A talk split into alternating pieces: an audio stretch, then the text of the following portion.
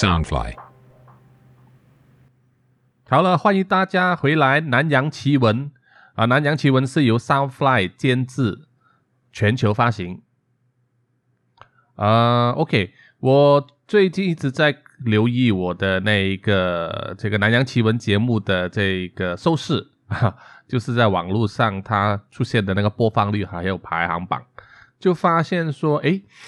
那个其中第二集啊，谈到泰国鬼泣的那一集呢。那个收听量还有那个播放率特别高，呃，什么原因呢？我就在想，是不是因为呃鬼妻的凄美故事很浪漫、很吸引人呢？啊，但是我又看我的收听听众大部分都是男生，诶，难道难道这些男生都喜欢鬼妻吗？啊 啊，就是说喜欢一个女生，只要是漂亮，就算是鬼也没关系吗？啊，说笑了哦，这个是，诶，或者是说，可能大家对泰国都有一份热情哦，因为大家都，我相信很多人都喜欢泰国，除了它的天气非常热之外，它也是一个非常呃呃，怎么讲，友善，然后非常有各种乐趣的国家啊，都是以以佛教为主，然后会有很多的呃独特的文化啊，人民的风风情啊，很多外国人也是喜欢移居去泰国。所以我想可能是这样子，所以泰国蛮受人欢迎的。所以我这一集呢，就想跟大家分享一些奇奇怪怪的事在泰国哦。我本身是去过泰国好几次，呃，主要是因为工作啦，不是长期定居。每一次去的时候都是逗留大约两晚或者三晚，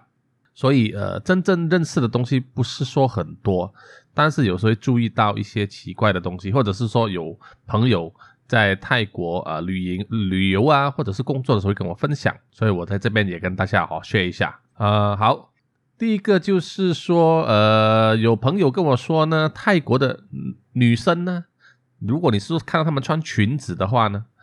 她们其实裙子里面还有穿一条短裤哦，这个是很奇怪的。诶，就是说，一般人都认为说，诶，你女生穿裙子里面应该就是直接是内裤吧，哈，是宅男一般上对日本女生的印象是是这样子。但是在泰国呢，女生穿裙子的话，里面都会穿一条短裤，嗯，可能是安全裤吧，哦。那么另外一个更奇怪的就是男生啊，泰国的男生呢，呃，他们的内内呢也是有双层的，就是说他们会穿一件呃比较贴身的三角裤。然后在外面再加一条四角裤，那种 boxer 嘛，就是什么说香港或者广东话叫做孖烟筒的四角裤啊，当做内裤。所以呃，他们说这一种可能是出于一种礼貌吧，啊，就是让你呃，就是平时走路的时候，呃，年轻人如果年少气盛，万一那个啊小弟弟突然间勃起，就没有这么明显。这个说起来是有点呢，呃，可笑了哈。但是我想想也是有可能啊，因为泰国可能满街呃美女或者穿的辣的女生蛮多的。好，这个就是发生在怎么说呢？一个旅游胜地吧，哈。因为我有一次住的地方呢是一个度假村，这个度假村的建筑呢，呃，主要都是以各式各样的木木头建筑为主的。哦，这是相当的有特色，呃，我们可以说是很环保，而且也有呃所谓的泰国的风情。那么我就有遇过的情况，就是说，在我睡的那个房间，因为我们是单间嘛，每一间呃房呢都是一个独立的木屋，哦，散播在整个海滩边这样子的海滩度假屋，每一间都是独立的木屋，有独立的浴室啊、卧房啊、空调这些东西。那么我呃。单层啊，没有不是双层的，那么屋子都是呈呃尖角形啊，屋顶非常尖这样子。发现就是说会听到那个屋顶呃发出那种呃吱吱的叫声，就是好像有一个人在屋顶上面或者是在屋梁上面的木头上走来走去的声音。哦你知道我们在木板上走路会发出那个咦这样的声音吧？在这种情况，我一听到忽然间会有这样的声音，我第一次听到是在大白天，哦，下午的时候，那时候我就觉得有点奇怪。我一开始以为是猴子嘛，因为在这个度假村靠近海边，而且周围的很多椰树，我一直想会不会是猴子在爬来爬去。后来过了一段时间，又听到就觉得心里有点毛毛的。到了晚饭时间出来吃东西的时候，跟我的泰国的朋友聊起来，那么他他才跟我说，这个是呃，一般上呢，在泰国很多老旧的屋子呢，都会有这种问题。他说，一般上泰国人当地人是认为呢，如果你住的屋子，你会听到屋子会发出这种呃，好像有人在木板上走过的声音呢，他们认为呢是。他们先祖的灵魂回来他们的家里，啊，在他家周围走来走去，呃，巡视这样子。他们认为这个是一种先祖保佑他们的一种好事，好事哈，哈哈，就是先祖的鬼魂回来了。呃，但是他说，事实上，如果是以科学角度来解释的话呢，其实是所谓的热胀冷缩，就是说，你大家都知道泰国天气非常热，那么热。的木头晒热了之后会膨胀，哦，那么如果空气转冷的话，它会收缩。这个时候木与木之间的那一个空间有时候可能会挤压，啊，相互挤压的时候就会发出这种声音，听起来就像是有人在木板上面踩着走路。所以这一个是用科学可以解释到的这种现象，但是普通大众还是认为他们的呃先祖的灵魂回来了。我听了这位朋友说之后。当天晚上，我在我睡的那个酒店房里面，我纵使再听到这个声音，我也心里都踏实了啊，因为我知道这个是科学可以解释的啊。那一晚也没有发生什么奇怪的事情，所以那一晚我也睡得蛮舒服的。好，另外要说一件事呢，就是大约在这一个二十一世纪初哦，就是刚刚过了千禧年、两千年的时候，泰国呢，呃，民间就。忽然流行起起一种传说，一个都市传说，就是说，如果你在晚上的时候打一个特定电话号码啊，特定的电话号码，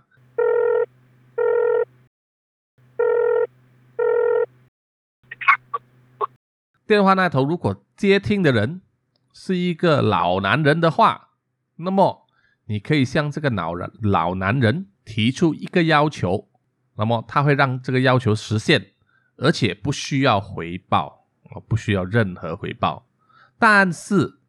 如果你打这个特定的号码，而接听的人是一个老妇人的话，那么他可以答应你的请求，OK，他可以答应你的请求，但是这个老妇人会要求你提供回报，你必须要付出代价，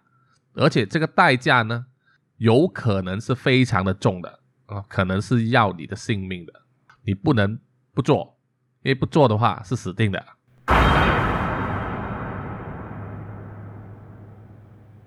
那么这一个都市传说呢，在泰国民间其实相当的盛行，也有一些呃媒体有报道过啊什么样的，然后那些都市传说都说这一个独特的号码呢，这个特定的号码呢，是一个七个字的号码啊，是。九九九九九九九啊，就是七个九字啊，七个九字。这一个特定号码的这一个奇怪事件呢，啊，到底是真是假的？没有人能够证实啊，因为你敢试吗？我可不敢打啊，而且是在泰国当地。但是以这一个题材呢来做文章的呢？就有一部电影了，在二零零二年的时候，泰国是有一部电影以同样的这个都市传说来做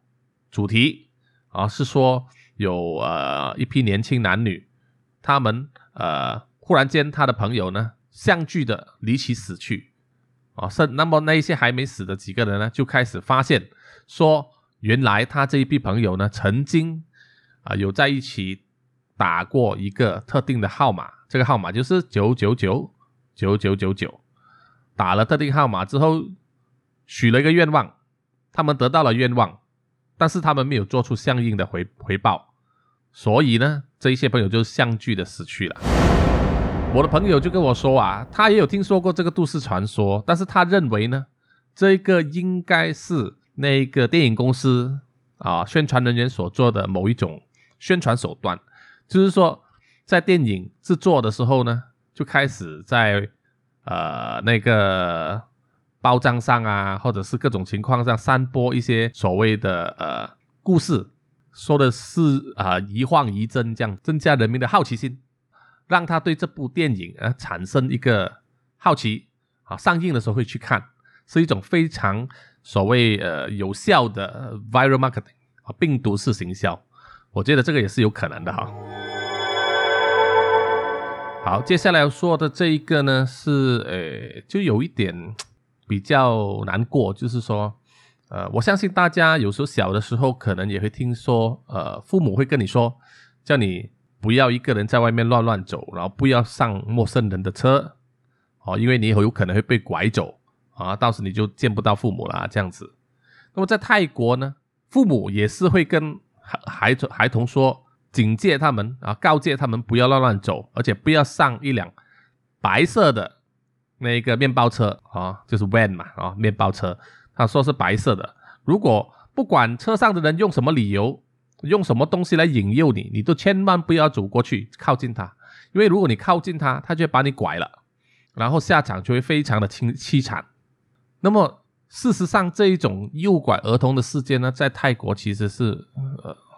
很常见，每年都有啊，而且呃，就是说有时候目标甚至不是小孩呃儿童，甚至是女生也会有，然后呃也会有很多情况，就是有些报道会说这些被拐的儿童呢会被呃那些不法集团砍去他的四肢，然后强迫他们在街上乞讨哦，因为要让人觉得可怜嘛，啊没有没有了手脚。要他们去掏钱，这样每天就可以淘到足够的收入，供奉给他们控制他们的这些不法之徒。呃，其实这种传说，不要说在泰国，在马在南洋这一带，马来西亚也好啊，新加坡这一带，父母都会这么说，而且这种事也经常会在报上上看到。这种被诱拐的儿童呢，都会有一些不法呃人蛇集团把他们小孩运去呃。有的运去中国大陆，有的会运去泰国或者是越南这一些发展中国家或者不发达的国家，在那边会被强迫的，就是去乞讨，或者是做苦力，或者作为一种呃性工具哦，性发泄工具，是非常可怜的下场的哦。因为我们也没有办法证实，因为没有目前为止都没有一个儿童可以活着回来告诉我们这件事的真相，但是很多人都这么猜测。所以大家也千万要记得，就是说要告诫小孩子啊，要小心这种会诱拐的车，而且不一定是白色的，白色的这个面包车。接下来最后一个故事，有一段时间，忽然间泰国的人呢，都深信，在以前的时候，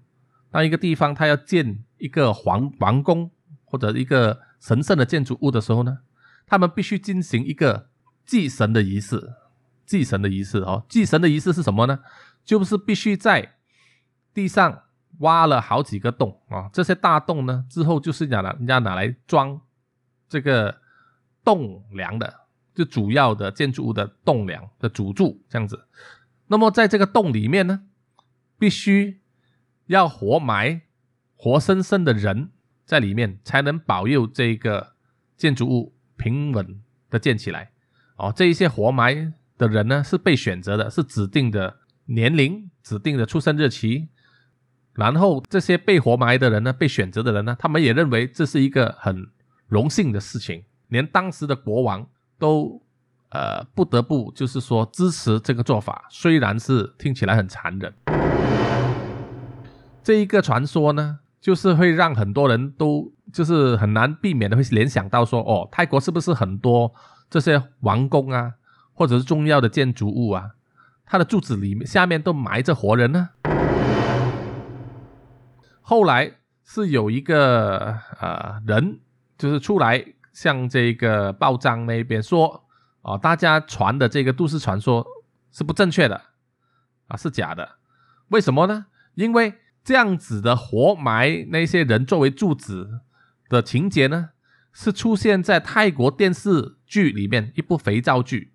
啊的情节，是一个古代的这种连续剧吧。它里面有一幕就是第一次呈现这这样子的一种祭神仪式。那么对当时的人而言，在两千零两千年的时候，对泰国民众来说，电视上看到的东西就是真的啦，对不对啊？他们都这样认为，电视上说的就是真的啊，所以就很多人认为是确有其事。出来说明的人就是跟拍摄这个电视的制作人，他们就向公众说明说，这样的祭神仪式是虚构的，只是剧情需要，纯属虚构，绝对没有生祭活人做柱子的这个情节。好了，今天这一集南洋奇闻就到这一边。So，呃，喜欢我的节目的朋友，我希望大家可以多来我们的呃。官方的网站留言哦，现在我也开通了 IG，我希望呃大家可以去 IG 里面留言啊，或者是有什么意见，或者是想要听的东故事，可以留言告诉我。然后啊，也希望大家多一点在 Apple Podcast 那边点评与分享，谢谢大家，拜拜。